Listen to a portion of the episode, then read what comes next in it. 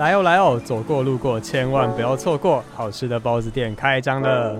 老板晚安，请问你有没有卖那种美味可口、层次丰富又长得可爱的包子啊？哎，同学你真有眼光，这里有一个老板我亲自推荐的忙碌紫菜包。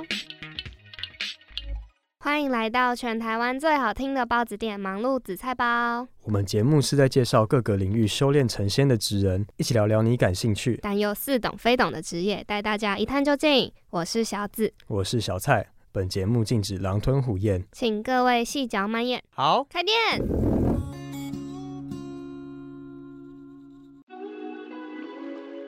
欢迎回到忙碌紫菜包，我是主持人小紫，我是主持人小蔡。那我们今天是我们第二季的最后一期，所以我们今天其实没有特别邀请什么来宾，我们主要就是想说来跟大家聊聊，然后也目击大家的问题，看看大家这些日子以来对我们有没有什么问题。对啊，就想说大家应该听来宾的声音也听腻了吧？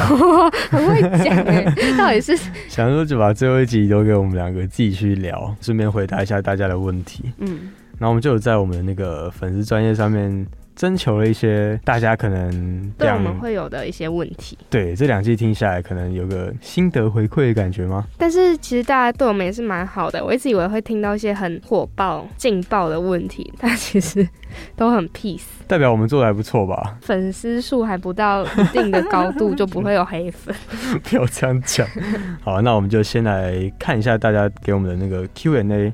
首先是有人问说，还会有第三季吗？这给你回答。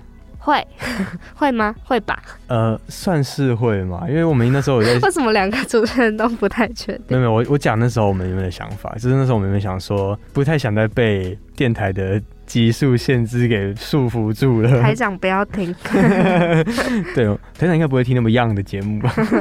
哇哦，就是想说我们不想被集数限制，又想要做我们现在在做的事情，所以那时候我们就得到一个折中的一个解决方法。对，就是我们两个之后应该还是会继续录音，但是呢，我们只录我们想录的，就不会为了电台设定给我们的集数跟作业，可能有时候会比较赶的，需要录制出一些。就是我们之后会走偏向一个重质不重量的那种感觉，就我们可以花更多心力在产出一集节目上面。对。我们之后的产出时间可能也不太一定，但是如果有发布的话，应该也都会在粉丝专业继续跟大家就是洗脑这样。对对对对，这样应该算是有回答到这个吧。好，那再下一个是哦，该是谁说没有很辛辣的题目？平常讨论节目会吵架吗？嗯，不不算会吧？应该说我们两个有吵架过啊，但平常如果是针对节目的话比较少。然后第二季也几乎没有吵架。我们平常在讨论，可能像仿钢的东西，我们比较偏向是呃很鼓励嘛，一直夸，就哇你这个想的不错，哎你今天很棒哎。因为我就是一个超级需要被鼓励，跟也很会鼓励别人的那种人。就是有时候其实真的是我们两个想仿钢的。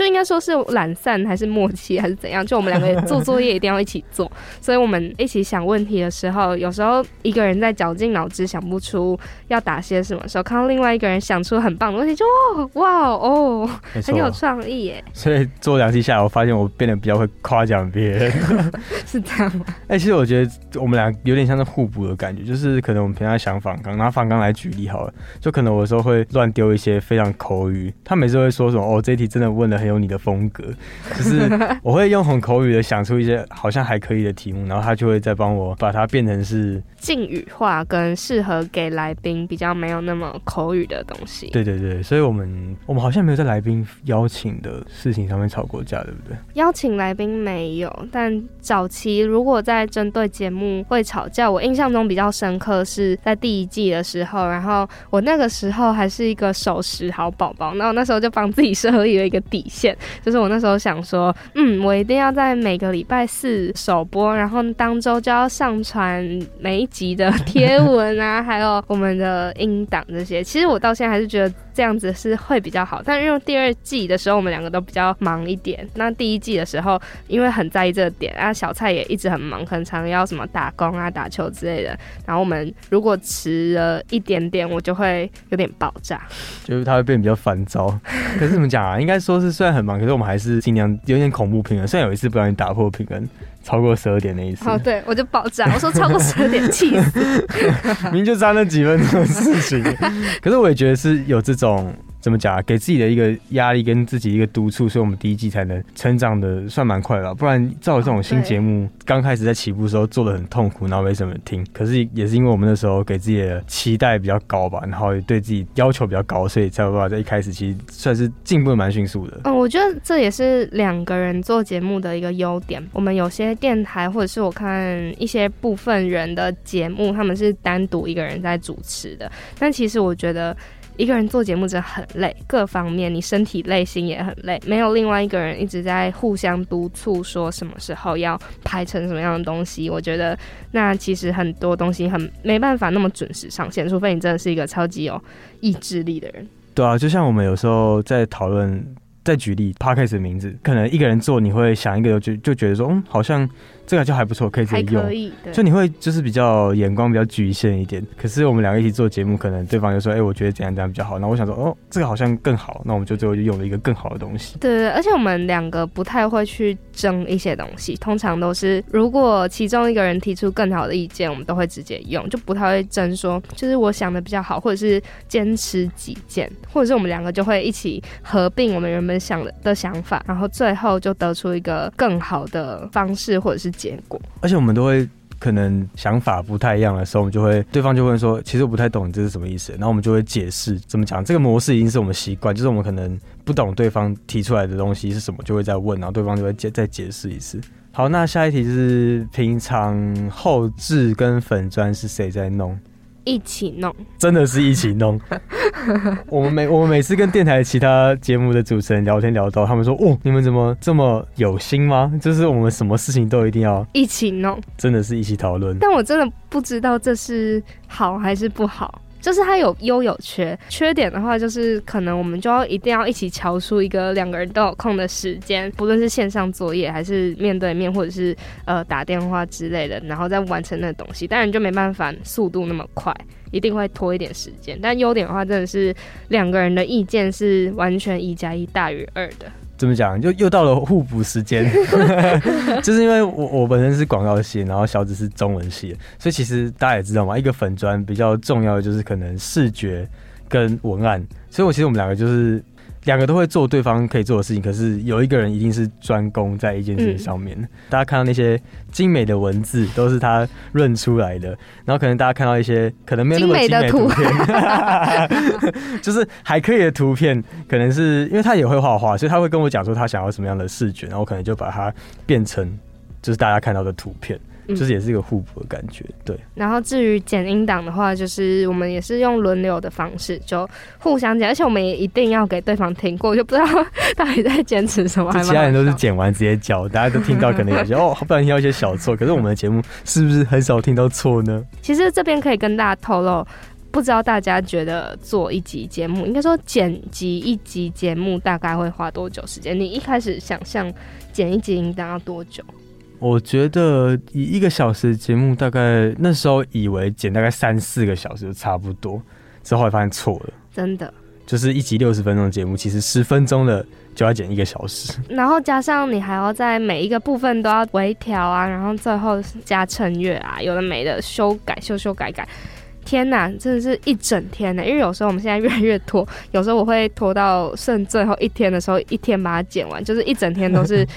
地狱的模式，而且因为我们还有特别的那个，大家听到包子的学单元，跟我们一些开场会有一些小设计，所以那个其实在后置上面都是需要再花更多时间去想一下要留哪一段跟怎么剪会比较好听。而且因为我们包子哲学又是那种偏就是比较感动励志，所以其实那部分如果你听到音乐上面有那种突然一个转变，你会觉得哦，我觉得这还蛮好的，就真的是你先感动到自己，然后就一开始其实说自己剪完的时候没什么感觉，而且我通常会剪完不会马上去再全部听一次，因为已经剪得很细了。可是如果你的 partner 听到是觉得嗯很不错的话，那我觉得就已经是成功个八九成。可是我觉得剪音档真的。怎么讲？剪音档算是一种折磨，可是我觉得折磨不是指说那个过程很辛苦，我觉得是没有好好享受那一支音档。剪的过程中，你不会去听它的内容，你只会就是认真去看它哪边有需要音量调整，或者哪边需要剪掉。就是等于说，我剪完那一集，真的是没法享受到那一集的那个过程。哦，对，因为你可能是他讲的五秒的字，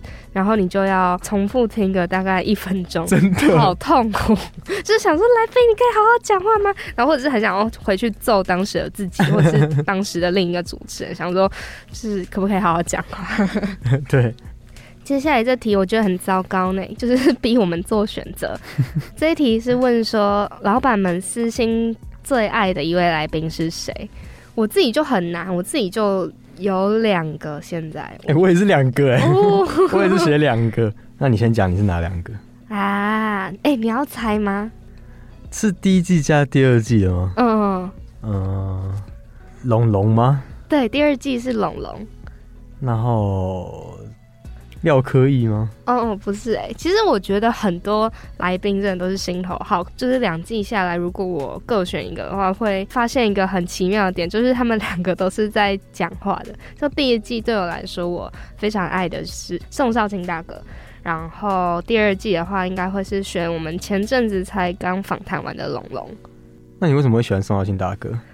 因为我觉得他是我那时候我们做节目到一个一定稳定度之后，他一来给我们很大突破。当然，你刚刚讲到，其实不论是我们讨论过的云凡啊，然后廖可以很多很多来宾，我觉得都是给我们很多的成长跟帮助。可是宋少卿大哥，因为他也实在是嗯非常大咖，然后我们。一开始对他的期待跟就是他实际来的那个张力嘛，又差的更多。他太不像是一个来宾了，就明明我们想象中他会是非常有距离感的一个人，可是他一直很像一个长辈一样，带给我们非常非常多。我觉得到现在都还是很印象深刻的东西。我会一直觉得，呃，录那一集是我非常美好的一个经验。就大家可以再去听一看我们那一集跟那一集过后的节目，我们都有讨论到这些事情。那龙龙呢？老实说，我觉得，因为一开始其实对于龙龙这个人很不清楚，就是这些人真的都是你在网络上，可能你看了他无数支影片，可是你永远不知道他实际上相处起来会是什么样子。龙龙非常吸引我的一个点是他很真性情吧，因为我们那天在录音室一直。聊到就是他在原地大哭啊，或者是他需要缓一下自己的心情。然后他在聊到他开心或者是喜欢的事情的时候，又是非常就是享受的在笑，就很开心。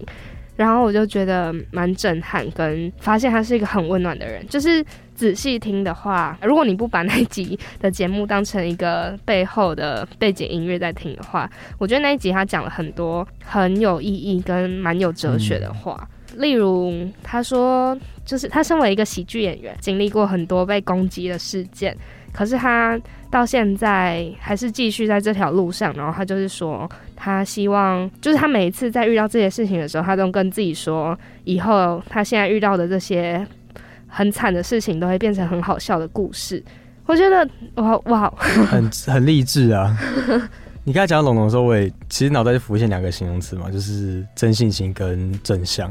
就跟你讲的差不多，对啊，就那天访谈完，感触也是真的挺深，是算是近期真的是有鼓励到我的一个来宾吧。我自己其实刚刚跟跟小子一样，我想了两个，虽然他问的时候最爱的一位来宾，可是真的选不出一位真的是最爱，因为大家真的都是佼佼者，你们都很棒。然后，大大家都是 top two 啊，可是没有 top one 啊，因为选不出来，选哪一位都感觉对其他不太公平。那我这边比较有印象两个，就是集中在第一届，我也是宋耀信大哥跟另外一个是。衣物整理师。哦，错，哎，我以为你不会选少卿大哥，哎，没有没有，我肯定是选我跟你们说，小蔡超爱开少卿大哥玩笑。我没有，好不？逼，我会觉得他印象让我最深刻，的是因为他国中小学的时候，那时候有一阵子很爱看相声，我就看，而且我都只看相声瓦舍，然后就看很多他们在网络上的段子，然后我甚至连可能学校音乐课的时候，我都跟我朋友一起去讲他们的段子，就是有一种哦，小时候的偶像，可能是其他来宾也是大咖，或是也是在某个领域很有名、很出名知名，可是他们都不是我小时候的偶像。然后那一天是真的小时候偶像坐在我们旁边，甚至是一个非常没有偶包的一个人，就感觉真的是好像朋友，就哇，我就是就是好像已经慕名很久，然后变成朋友的那种感觉。而且我那天发现一件蛮特别的事情，其实是我也是从少卿大哥那天来之后，特别想养成的习惯是，我们之前的来宾其实不太会去记得我们叫什么名字，或者是不会有过多的反问主持人的事情，因为我们刚开始做也没有那么的习惯，就蛮生疏的。可是那一次，少卿大哥就先主动的记得哦，我们叫小紫，我们叫小菜，那为什就么？记错？然后就是这个节目叫《忙碌紫菜吧》，他虽然记错，他后来叫我们紫菜跟菜包，但就很好笑。然后访谈的当下都觉得被体贴的照顾，跟这是一个大哥哥很愿意包容我们这样。对啊，就跟真的是跟朋友一样，是让人家印象比较深刻。那、我另外一个就是遗物整理师，就是幸运老师，比较让我印象深刻，是因为真的被触动到吧，就是他的不论是他分享的故事，还是他在做遗物整理师这件事情遇到的一些人啊，跟他相处过后的那些心得。我觉得就有点像是，因为有一部影集叫《我是遗物整理师》嘛。虽然那部影集我看了也是有被触动到，可是我觉得那个就是跟影集看别人画面、跟别人故事，虽然都是别人的故事，可是看画面跟听到真是有参与过这件事情的那个当事人来直接跟我讲，我觉得又是有点像是那种影像超过三 D 的那种感觉，哦就是跳出荧幕，你要直接跟我在讲这个故事的感觉，有点共鸣嘛。就新宇老师那天讲的也是有点哽咽，然后我们听到也是有点哽咽，就是大家都在哽咽的时候，那个共鸣感觉就是更更加强烈，哦那个感动的的感觉。你会真的觉得那个气氛有点被凝结住，因为大家全部都停住，然后觉得哇。好难过，然后大家都 都在哭，这样。是不是真的感觉真的很很深刻？所以其实大家听完我们两集，现在也几个来宾啊，这样加起来也有，大概二十个，如果重复的算的话，其实在十八个左右。对，有长期在追踪我们的粉丝，去想想看，十八集里面有没有哪一个听到这边有没有哪一个是你第一瞬间会想到印象深刻、比较重的来宾？对，你就可以再去听一次那个音档。这个问题有多难？我现在讲一位，你们都不一定想得到一位。搞不好你们再去听一次那个音档，你们又会有不一样的想法，也说不定。那如果你们有选出自己最喜欢的来宾呢，欢迎来跟我们讲，我们会很开心。那再就是 Q&A 的最后一题，包子馅料是怎么决定邀请谁的？突然觉得这问题很弱，对吧、我这这就不该是不能放在第一题。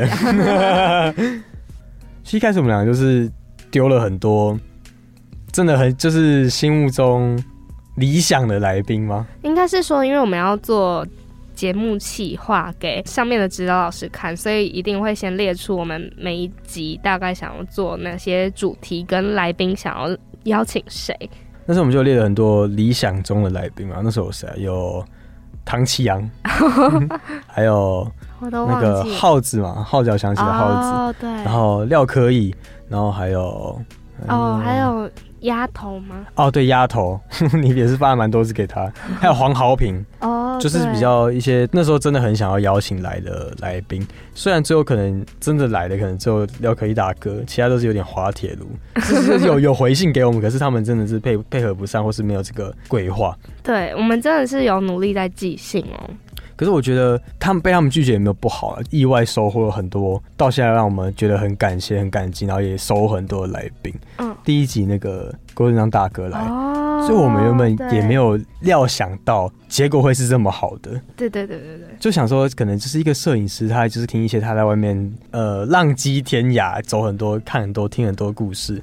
而且刚好那时候是我们做的第一季第一集节目，我们离上一次两个人一起做节目其实是超级久远以前的事情，哎，是我们还在大二的时候，所以就是我觉得刚好也是那个契机之下，就一切都有种冥冥之中的安排，就会觉得哦，好像每一集的来宾出现都是在教会我们某些东西。真的，十八个来宾，我们就上了十八堂课。这十八堂课真的比在戏上学到课还是有更有意义。真的，从第一集的话，就是像说，呃，郭正章大哥，那他可能是帮我们定掉我们这个节目的走向会怎么样，因为我们一开始其实也没有想到要做包子哲学这个东西，而意外的从这一集就很顺利的产出之后的模型，大概都是这样。之后其实我们有遇到哦不错的来宾，然后就是录出来品质可能没有想象中好。其实这些我觉得也都是一些警讯，会让我们知道哪些地方可以更加改善。跟假如说这个来宾跟你可能比较对不到频的时候，要怎么比较去改善这些状况？来宾不止教会我们故事，更教会我们怎么做节目，真的。所以到后来，从刚开始的。理想来宾到后面就是变得是我们有什么好奇什么职业就去往那个方向邀哦，对，可以跟大家透露说，因为有时候我们会邀到一个地步，就是陷入窘境，想说天哪，我现在还要邀谁？因为两个懒散的人，然后我们就会在群组就是讲说，哎，要记得要邀来宾，要记得写邀访信。然后我们两个一直迟迟没有做这件事的话，那我那阵子可能走在路上都会特别去留意附近的广告文宣或者是招牌，那可能我刚。好，那阵子是真的看到，呃，我们学校的某一个教室还是什么，外面贴着艺术治疗师的广告海报，然后我就去找了这个人，然后就真的刚好邀到，就很多这种神奇的事情发生吧。那通常这种的来宾来，结果都会是很好的，就是不知道为什么莫名其妙，就是一种 墨菲定律的感觉。然后我们有一阵子还邀来宾邀到就是。觉得很累，然后自暴自弃，开始邀一些超级不切实际。我那时候还邀什么王倩明大哥，这种哇，我是怎么怎么可能来的那种感觉。我骑过罗志祥，知道有九把刀吗？跟什么魏德胜，甚至都不在台湾。哎，说到这个，其实我要跟大家先偷偷爆料，因为我们不是应该还是会有第三季嘛？那我们已经有邀请到我们紫菜包还有紫菜包的小助理都非常喜欢的一个来宾，就是我超级期待。然后他唱歌非常好听，大家可以先 猜猜看是谁，应该猜不到。那时候我听我看到那封信的时候，我也吓到，哇，他竟然愿意来我们这个节目。嗯，目前我们已经确定会录音，但是。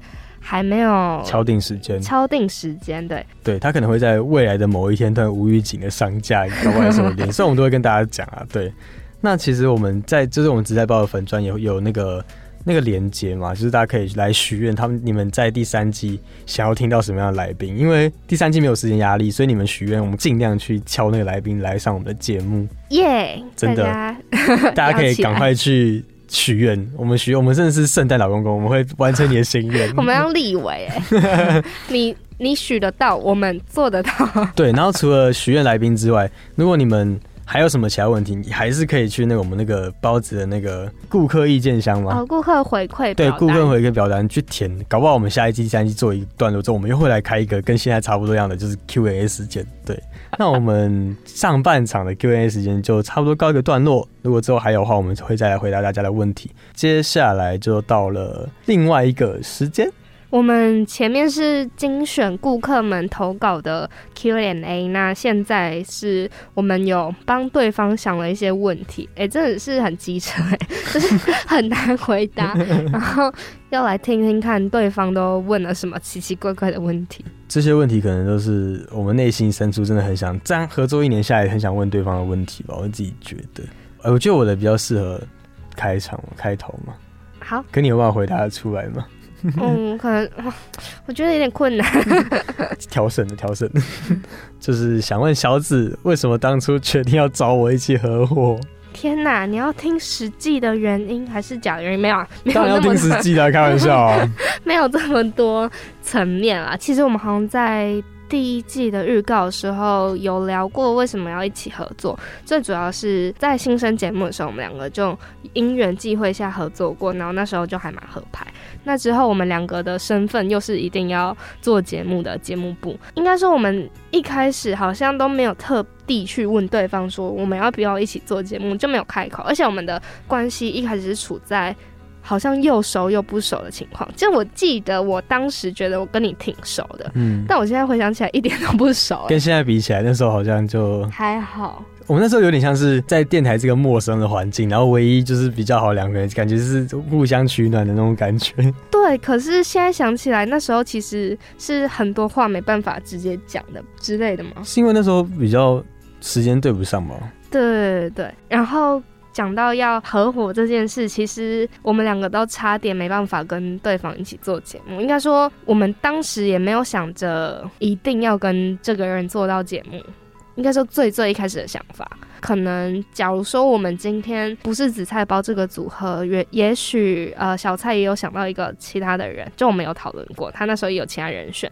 然后我原本也有打算跟呃那时候蛮不错的朋友一起开节目，但是到了最后，反正应该是各种的 权衡利弊之下，觉得。嗯，我想跟这人一起做节目，就觉得在各方面上，虽然我们两个不是最熟的，但是是可以预见我们两个的节目是非常有期待性。我们那时候就是，我我相信啊，我是这样，我这内心深处是想跟你一起开这个节目，只是那时候还有其他顾虑的点。然后后来就是一股脑哈，就就做了吧，然后就是 变成这个现在这个样子。而且那时候我记得超紧张的，是已经在暑假还是什么，然后是倒数截止要讲说你要跟谁做节目，反正应该好像是有那个有有过程吗？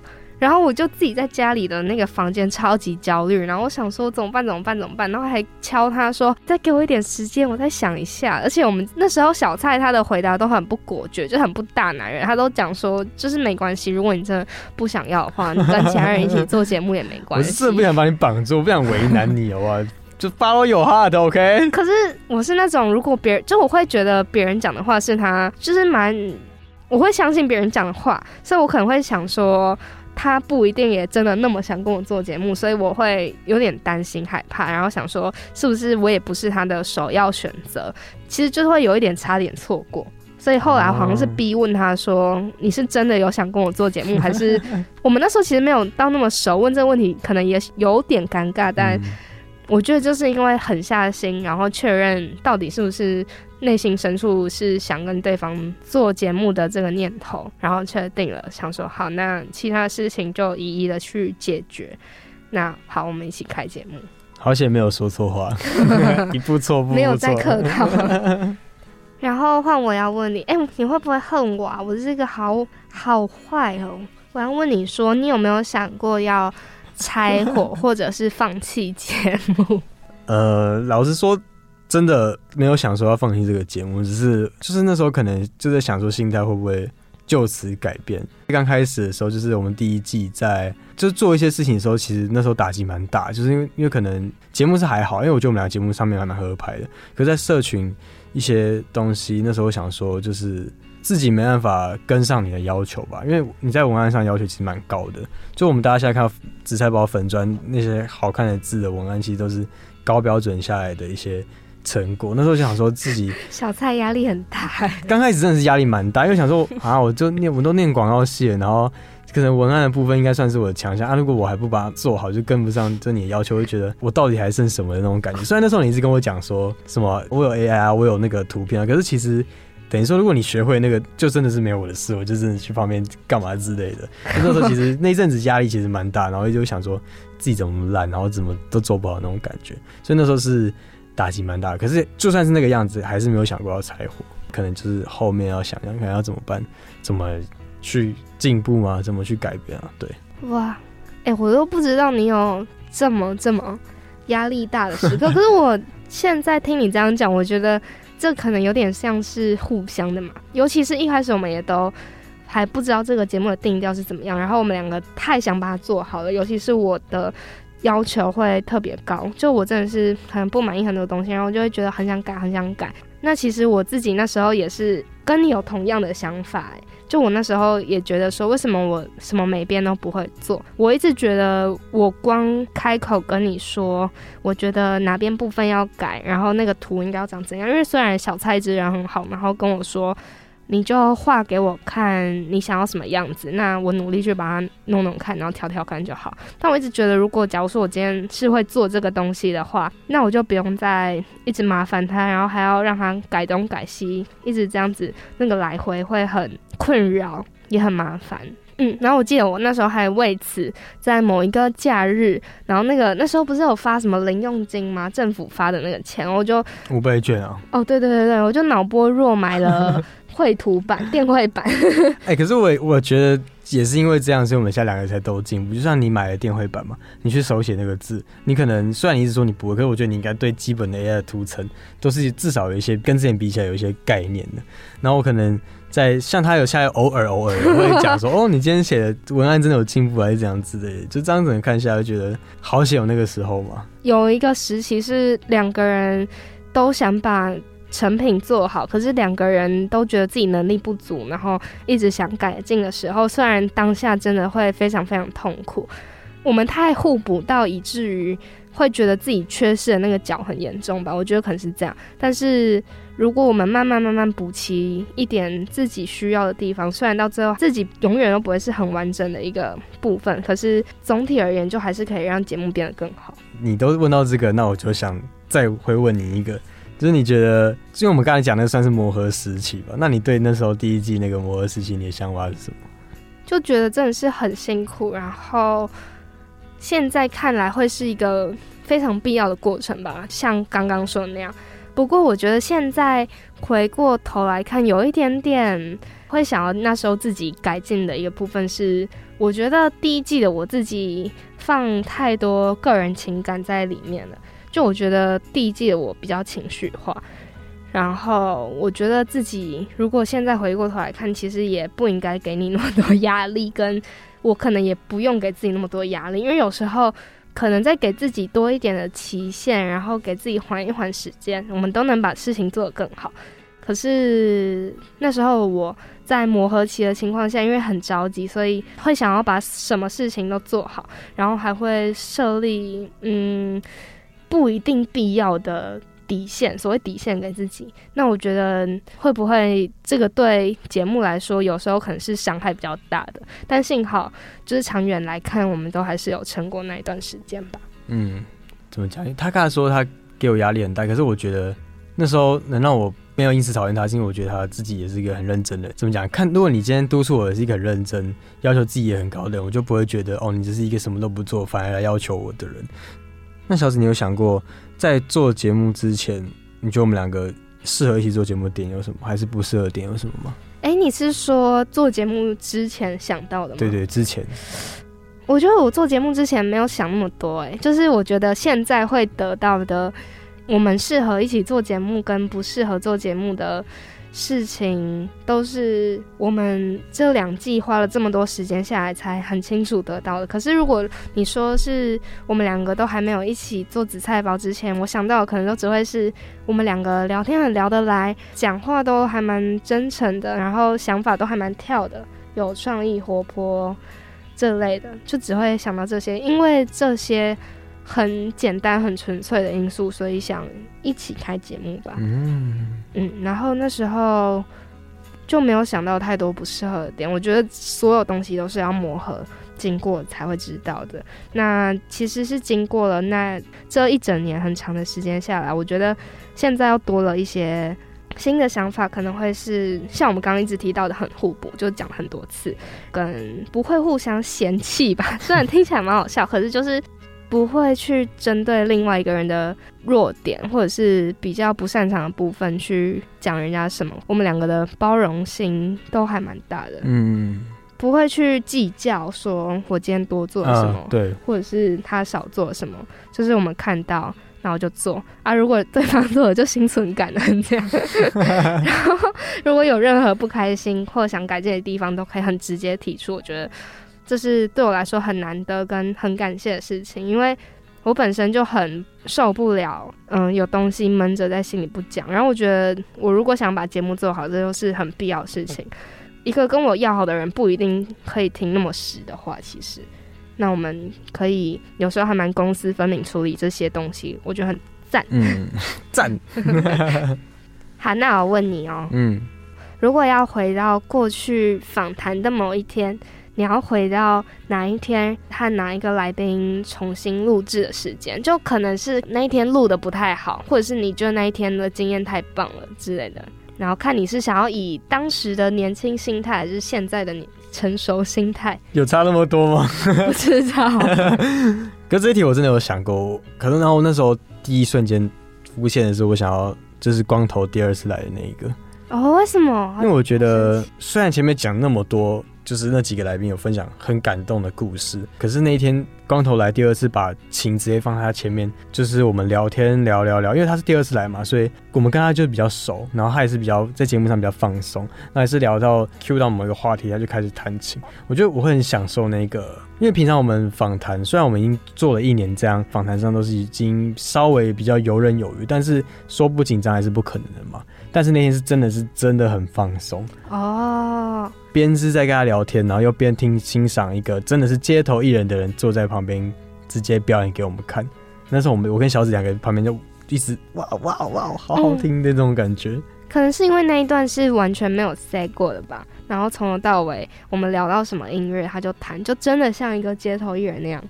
嗯，所以我就想说那一天如果。就是能超越节目的一个那一个小时，然后能跟他聊更多，能听到他弹更多、唱更多的话，我觉得一定是一个非常珍贵的回忆吧。应该说这样子回想起来，真的是我们少数也嗯在访谈当下的高压下被来宾也反过来疗愈的一个 moment。这是平常体验不到的事情。嗯，那你有没有想要回到哪一个来宾啊？我觉得我很想要以现在的心态吗？就是用现在更多力量的自己，然后回到跟廖科一大哥录制的那一天。因为我觉得，哎，你很惊讶吗？竟然是柯以大哥，我蛮惊讶的。真的？为什么？因为我我知道你本来就很喜欢他，可是那天就是其实我们后来有聊到那天访谈，是觉得其实跟原本期待是有落差的，以为会更熟，结果发现发现还好。哦，你说两边之间的关系可能会更熟络，这样吗？我觉得可能就是因为这个点呢。即使当天我觉得有点落差，然后我们两个当时录完音有点失落，因为那是我们第一次录一个对我们来说很大咖来宾，而且这个大咖应该说是不是明星的那一种，不是你可能跟就是身边每个人讲，他们都一定知道这个人是谁，可是是我们两个私心都非常非常非常非常喜欢的。一个主持人，应该是我一直觉得我可以做的更好。然后那一天的自己太紧张了，我一直没办法很享受我们当天的访谈，跟我跟我这么喜欢的主持人在聊天的感觉。就我觉得明明现在的我可以更好的去跟我喜欢的人聊天啊，然后是多问他一点什么。可是当时的自己太过重在想要把节目做好，然后想要把每一个问题都问得淋漓尽致，太着急了，想做好，但是其实那时候我就是太紧张啊，太紧张，没有在一个比较放松的状态，跟不够自信，因为怕自己失常，所以以至于反而自己讲出来的东西可能。没有平常，或者是不是在一个最自然、最轻松的状态下表现。如果真的是可以重新回到那一天，就会很希望自己可以再更自信一点，然后好好的用全身心去体会自己跟喜欢的主持人访谈的那个感受吧。你讲你讲到这个，又让我想到那一天，就是其实我一开始我自己有一个习啊，就是习惯啊，就是我在跟我的 partner 在做一件事情时，如果我 partner 越紧张，我那天越越放松。所以我还记得那天跟科技大哥访谈，我我整个人是在一个超级轻松的状态，很 chill。那我是访到一半，我连 我就是开始盘腿坐在椅子上面，就是轻松到我觉得嗯，就是就是聊天呐。可是他在旁边超级紧张。你有感受到我很紧张？有。超就感受到你超从那天一在电台见面要去接他之前，我就感受到这个人就是很绷很紧绷的一个状态。哦，对，因为我已经忘记我们到底在干嘛，因为我是紧张到脑袋要放空。可是，所以想再回到那一天，再就是重新把那一段再做的，现在知道现在自己可以再把这件事情做得更好。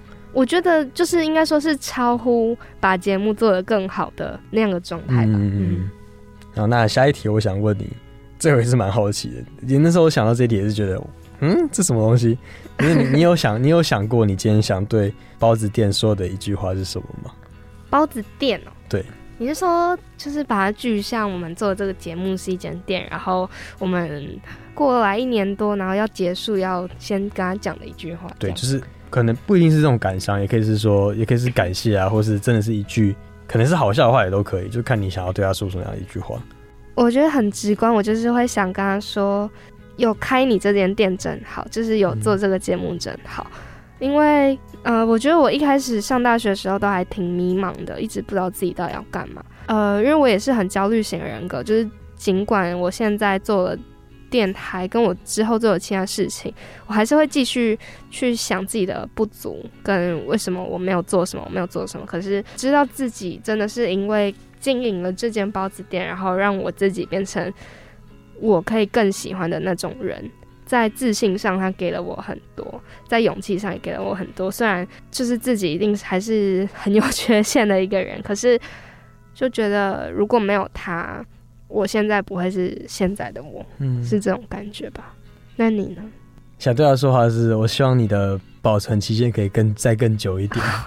不论是不论是在制作的期限上，可能希望这期节目可以做更久一点，或是在。可能让大家知道，就是可能希望过几年之后，就是有听众想到这个节目，或是我们自己想到当时做某一集，都还是能再去把那个音档拿出来听，就是希望那个发酵的时间可以更久，就影响到更久以后自己，或是更久以后的别人。所以那时候我想包子店说的话是这一句。哦，哎，还蛮有东西的。什么叫还蛮有东西的？本来就很有东西。那你有觉得毕业的几年之后，你还有会怀念在经营包子店这段时间的什么事情吗？我们是不是讨论过很多次这个问题？类似的，我不知道我以前回答的是什么，但嗯，也是你在问我这个问题的时候，我纯粹的就是会想到说，我觉得我会非常非常想念我在经营包子店的这个时期遇到了很多很棒，然后也很多很遥远的人。假如说没有经营这个包子店，没有录这个节目，这些事应该是基本上绝对不可能会发生。然后遇到很棒的人，可能也不仅仅只是我们的来宾，那也包括假如说我们主持伙伴跟在电台遇到会帮助我们，或者是听众会一直给我回馈的人，这些人给我们的影响都很大。其实最主要还是来宾啦，我觉得他们就像。刚刚小蔡前面讲说什么做十八集就是十八堂课，真的绝对是，因为做一集节目，我们要付出的心力有点太大，就从前面啊，然后你要期待去把这个人邀过来，然后做了很多他的功课，到真正录音当天跟事后回去听，然后跟他保持着一个联系，这种关系未来我不知道要怎么样，可能才可能会去接近到，在这个时期，我觉得我们可以以。二十岁的身份，然后做到这件事情，就很感谢。其实我想讲的跟他想讲的差不多，就是我觉得我会怀念，就是我能在这个时间点，正是做自己想做的事情，就是应该说从头开始，不论是做这个节目，还是跟谁一起做，这是我自己的决定，跟怎么做，还有想邀请的来宾。我觉得在未来可能工作上，或是未来继续的人生，你我一定不是想。见到谁想面对谁想跟谁讲话就能跟谁讲话，可能会面到一些我不想要接触到的人，但在这个时间点，我们要的来宾跟我的 partner 都是我自己选择的，我就觉得说真的很自由，然后也很开心。这个可能是我在毕业之后几年还会再怀念的事情。那接下来也不免俗，虽然我们这一集是自己聊，但是呢，还是想了一个包子哲学，毕竟是第二季的最后一集。今天的包子哲学是美味蟹包，笑死 我们那个名字那时候想出来，我们还在那个我们的稿上面画了一个笑脸，因为实在是太奇怪了。感谢的蟹，包子的包，美味蟹包，虽然好像听起来有点奇怪，但它的意思就是感谢我们这两季遇到的所有人，学习到的各种事情，加总起来，我们让这一整颗忙碌紫菜的包更加的美味了。其实也想聊的是，这个美味蟹包，它在这两季下来给我们非常多的超能力，所以想来就是问彼此说，这两季下来，我们到底得到的三种超能力会是什么？终于啊，怎么讲？因为每次看到我们在问来宾抱着哲学这个单元的时候，他们的反应都很有趣，就是惊讶、疑惑、回答不出来、思考很久、傻眼。对啊，我就想说，如果有一天我被问到这个问题。的时候会怎么回答？今天终于让我们遇到了。那你现在感觉怎么样？蛮蛮特别的啊，然后真的蛮难回答的。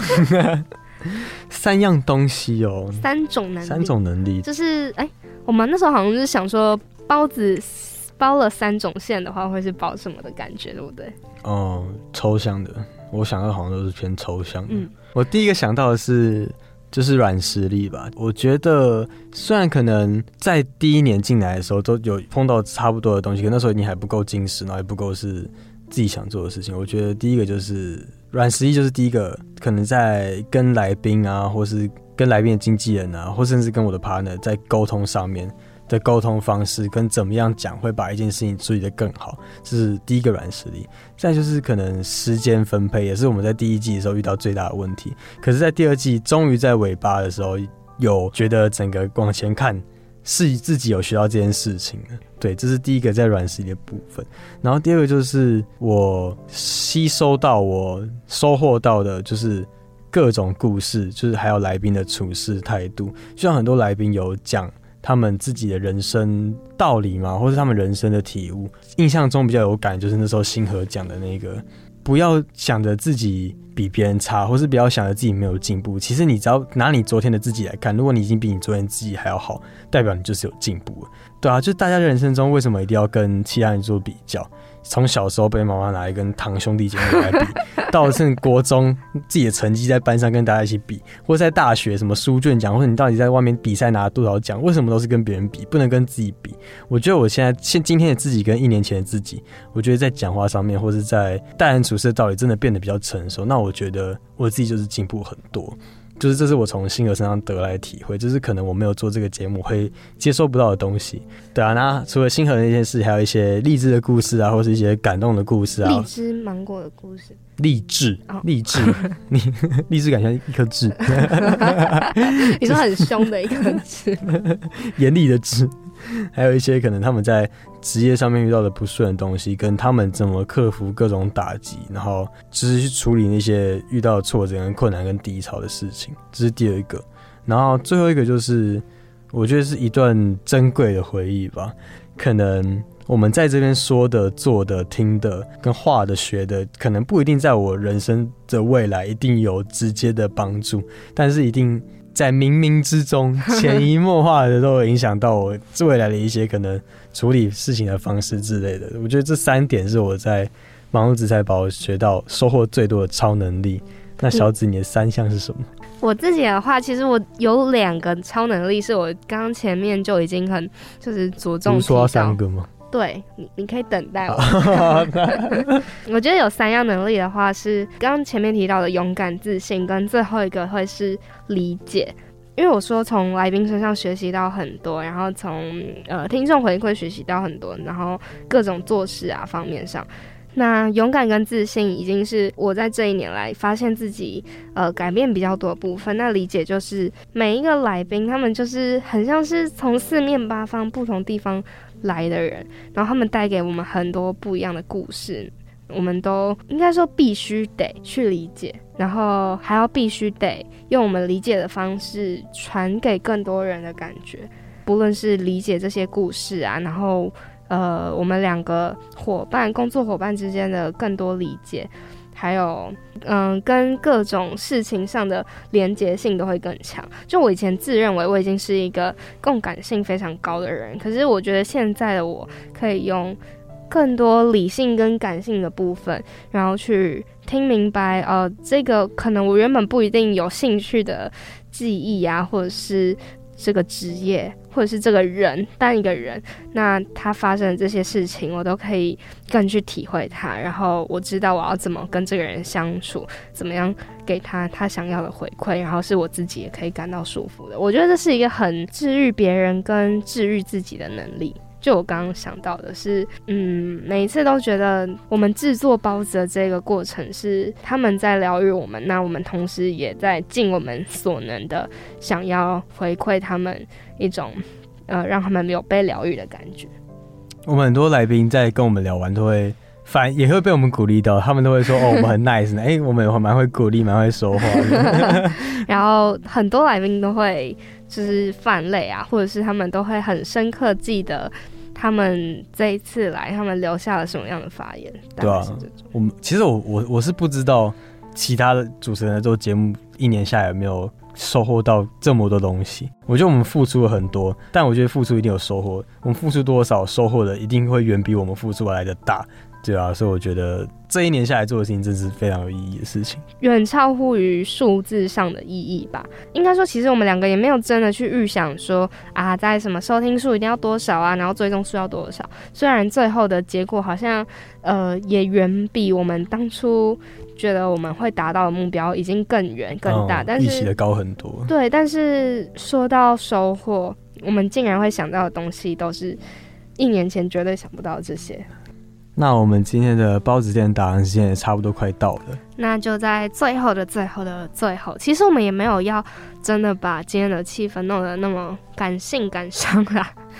真的就觉得，虽然这是我们这一季的一个结束。然后，甚至是我们在福大之声的一个最后一集，最后一集。但其实这只是我们嗯在暑假前的一个小休息站，然后也是一个我们暂时的里程碑吧。因为我们都还会继续录音，然后还会有产出其他更多不一样的东西出来。对，所以希望各位听众在未来能够继续支持我们，支持支持。能够继续支持我们忙碌紫菜包，然后继续收听我们，我们会非常的感谢。好，那我们就下一集见喽，We'll be back，拜拜。拜拜。